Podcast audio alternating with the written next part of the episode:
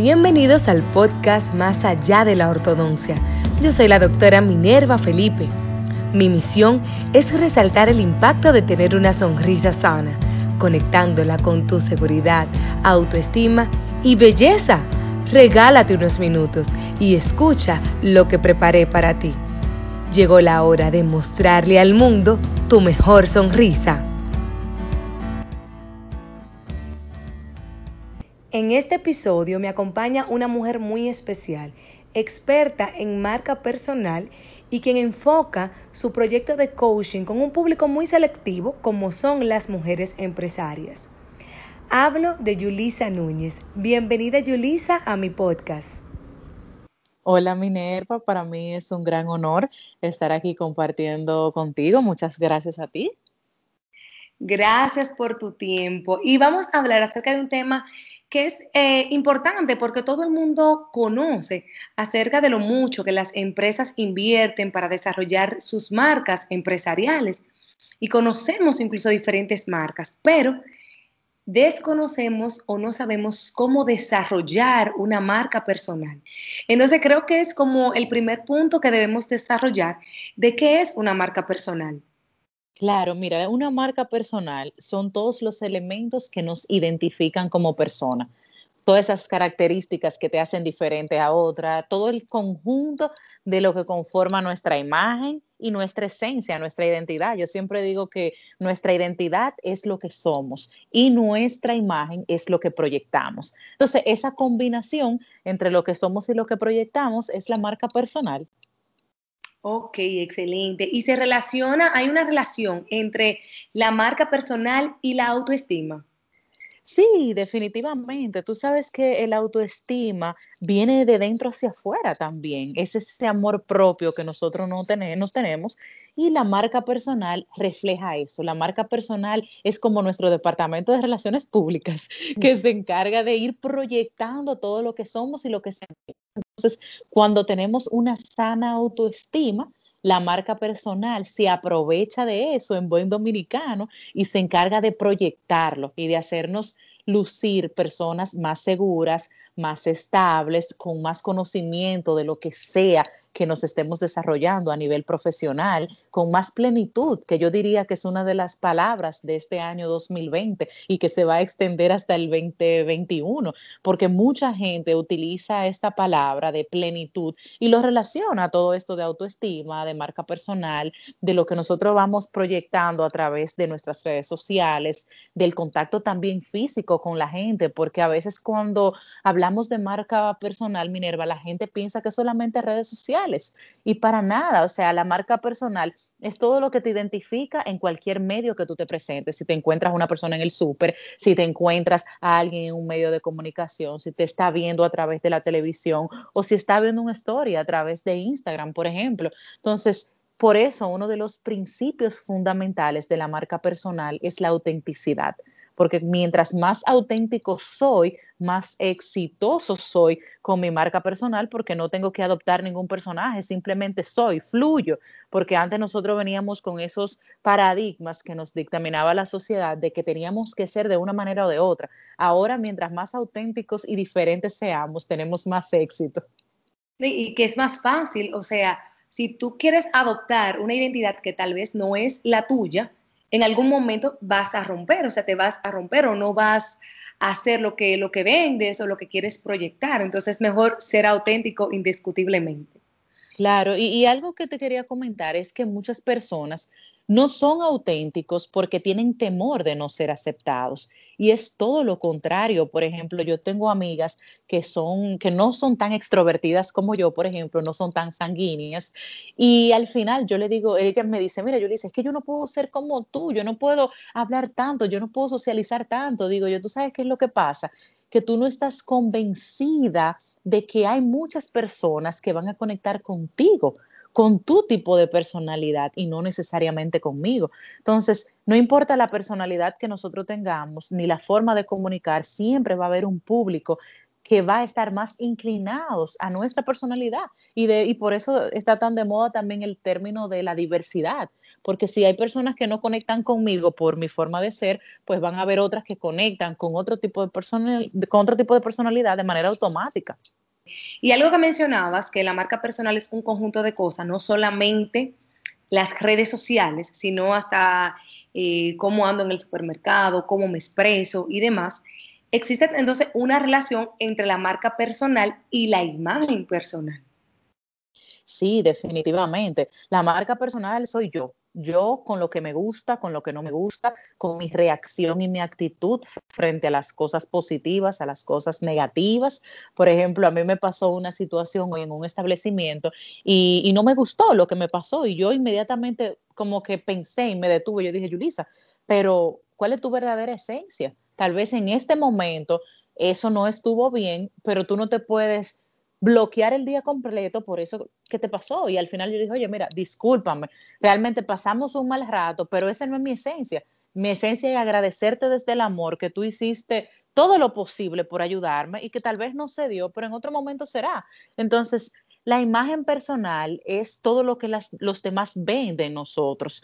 Nosotros de manera intencional o no intencional pero todo el mundo siempre nos está observando, nos está mirando, no solamente cuando estamos felices, cuando estamos celebrando un logro, cuando estamos en la fiesta de Navidad, sino que todo el mundo nos está observando en todo momento. Entonces, esa es la imagen personal, todo lo externo, cómo nos vestimos, cómo nos comportamos, cómo reaccionamos, cómo tratamos a nuestros colaboradores, a las personas que están cerca y cómo nos vemos en diferentes situaciones de la vida que van a ser diferentes y que van a requerir una inteligencia emocional y un discernimiento diferente para nosotros poder continuar en el camino de la vida. A mí me, encanta compartir con personas maduras emocionalmente, que si pasa cualquier cosa nunca pierden la estabilidad. Yo no sé si tú, tú, has conocido personas así, pero a mí me encanta porque yo digo, o sea, wow, mira, qué buena imagen personal me da. No solamente es lo que lo que dice, lo que predica, sino también que lo vive. Entonces, ¿es correcto mezclar la vida personal y la profesional en la misma red social o que las personas identifiquen tu empresa con tu marca personal? ¿Eso es correcto? ¿Es bueno eso? Esa es la pregunta del millón. Mira, realmente yo pienso que depende de tu sector, depende de tu industria. A mí siempre me gusta recomendarle a las personas enfocarse en una red social primero, en la que tenga más posicionamiento. Si hay muchas personas que lo que se conoce es su negocio y nadie sabe que esa persona es el dueño de su negocio, entonces trabajar esa marca comercial eh, ese usuario comercial hasta que tú logres posicionarlo a un nivel estable, dígase más de 10 mil seguidores, 10 mil seguidores, que es lo base para nosotros poder trabajar objetivo comercial. ¿verdad? Para poder utilizar los enlaces, para poder hacer muchas, eh, para poder aprovecharnos de muchos beneficios que nos da la plataforma. Ahora, si tu caso es que las personas te conocen a ti y no conocen tu proyecto o tu marca comercial, entonces potencia tu marca personal en caso que quieras tener dos. Hay algunos profesionales que lo que damos es servicio, como en mi caso, por ejemplo. Yo tengo dos cuentas porque ya logré posicionar la mía como marca personal y ahora entonces estoy trabajando mi marca comercial para tratar un poco de integrar otros profesionales y hacer verdaderamente un negocio, porque un negocio es cuando funciona sin ti. Si, si el negocio funciona todo alrededor tuyo, entonces nosotros somos autoempleados. Entonces, esa es como mi recomendación. Yo soy muy pro de tener una sola cuenta en un principio, porque el posicionamiento es más rápido. Cuando tenemos dos cuentas, que por lo general las personas que lo tienen es porque no quieren compartir su estilo de vida, su vida privada con sus clientes, entonces ahí yo no estoy de acuerdo porque al final las personas le compran a personas, no a marcas. Entonces, si tú me vendes, por ejemplo, una cuenta de la doctora Minerva Felipe, donde tú te proyectas solamente como doctora, pero tienes una cuenta de Minerva donde tú das todos los consejos chulísimos, donde tú compartes las comidas de tu bebé, donde tú compartes la foto con tu esposo. Yo como tu clienta voy a querer ver tu estilo de vida para conectar contigo, porque la gente nos compra no solamente por el servicio o el producto que estemos ofreciendo, sino por nosotros, por nuestra historia, por nuestro estilo de vida, por un aspecto aspiracional, porque quieren ser como nosotros. Entonces, cuando yo uno mi proyecto profesional con mi proyecto de vida en una sola cuenta, los resultados evidentemente son más rápidos. Entiendo, o sea que existe realmente una influencia entre las redes sociales o la red principal que uno utilice, el medio que uno utilice en la vida de los consumidores. Totalmente, y hacer ese mix, eh, por ejemplo, es súper importante porque si hay personas que son, por ejemplo, cirujanos plásticos, evidentemente una persona que vaya a optar por ese servicio va a querer ver los antes y después.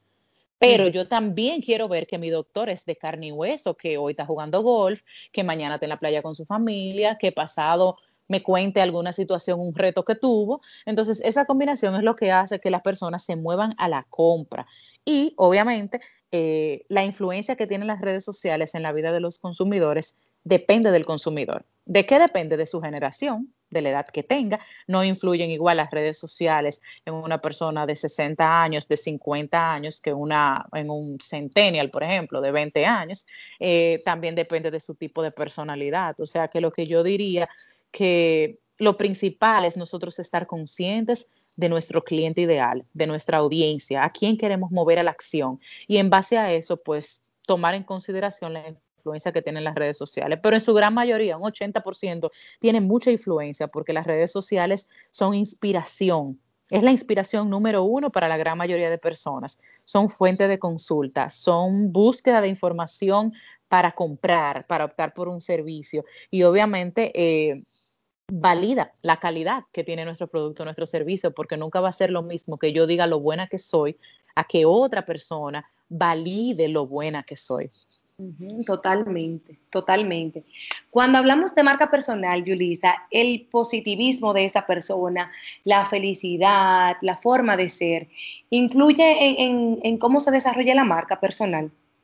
Sí, al 100%. ¿Por qué? Porque las personas estamos saturadas, estamos estresadas, tenemos muchas situaciones con las cuales tenemos que lidiar todos los días, que si la alimentación saludable, que si el ejercicio, que si me tengo que levantar a las 5, que si los niños, que el trabajo, que la compra, que la casa, que el negocio. O sea, eh, el ser humano en esta era está saturado de información. Recibimos más de 15 mil impactos diarios por diferentes medios de comunicación. Entonces, ¿qué sucede? Que como estamos tan saturados, cuando entramos a las redes sociales, lo que queremos ver son cosas positivas. Lo que queremos ver son informaciones de valor, historias que nos permitan aprender. Entonces, cuando soy una persona positiva, cuando soy una persona feliz, no quiere decir que no tengo retos a nivel laboral, a nivel personal. Quiere decir que voy a ser una persona que puede manejar sus situaciones, que se autogestiona y que en esa misma estabilidad que tiene emocionalmente puede proyectar una mejor marca personal que conecte con otra persona.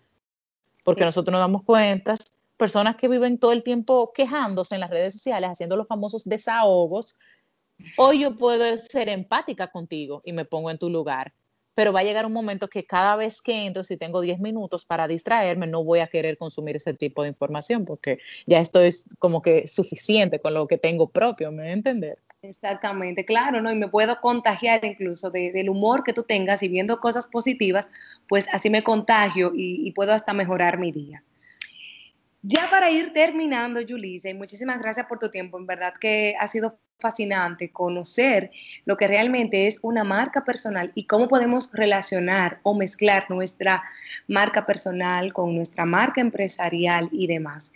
¿Qué consejos tú nos puedes dar para desarrollar una buena marca personal? Mira, vamos a resumirlo en cuatro para que sea fácil. Número uno, autoconocimiento.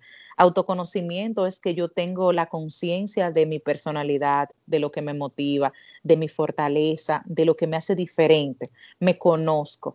Número dos, preparación. Trabajo mi propuesta de valor. ¿Qué te voy a ofrecer a ti para que tú conectes conmigo? Sea quien me dirijo, mi cliente ideal y sé cuál es el objetivo que persigo, porque a veces nosotros con la marca personal no tenemos claridad si lo que queremos es posicionarnos, si lo que queremos es atraer nuevos clientes o fidelizar lo que ya tengo. Entonces, cuando tengo esa preparación de conocer cuál es el objetivo que yo quiero perseguir, pues automáticamente puedo tener los resultados y lo puedo medir. Y finalmente, eh, la proyección y la constancia. Si yo constantemente estoy buscando medios de exponer esa propuesta de valor que tengo y de una forma frecuente me va a permitir mantener viva esa llama de que las personas conecten con mi marca personal. Por eso tenemos que mantenernos innovando, haciendo cosas diferentes, cambiando de estrategia para que realmente el público no se canse y pueda seguir fidelizado y más para los que tenemos el reto de que no damos un servicio de primera necesidad porque si vendiéramos arroz, leche o tuviéramos una farmacia, pues el cliente tiene que venir obligatoriamente porque es un producto básico, pero nosotros, eh, la mayoría que estamos en este medio, necesitamos innovar y mantenernos visible todo el tiempo para que las personas puedan conectar con eso diferente que le podemos dar, se den cuenta de que tienen la necesidad y sobre todo puedan ver los resultados, porque ahí también la mayoría de profesionales nos caemos, porque ofrecemos algo muy bonito, pero el cliente al final no tiene los resultados que espera. Y yo creo que esa es la clave de la marca personal, como dijimos al principio, que esa esencia tuya, esa identidad vaya muy combinada, tenga una brecha pequeñita entre tu imagen y tu identidad. Muchísimas gracias, excelentes consejos, Julisa. Muchísimas gracias por tu tiempo Muchas gracias, Minerva. Para mí es un placer. Ojalá nos podamos encontrar pronto aquí en el podcast. así será, así será. Gracias por compartir conmigo estos minutos.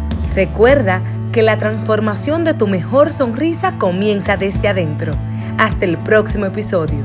Conecta conmigo en las redes sociales arroba DRA Minerva Felipe.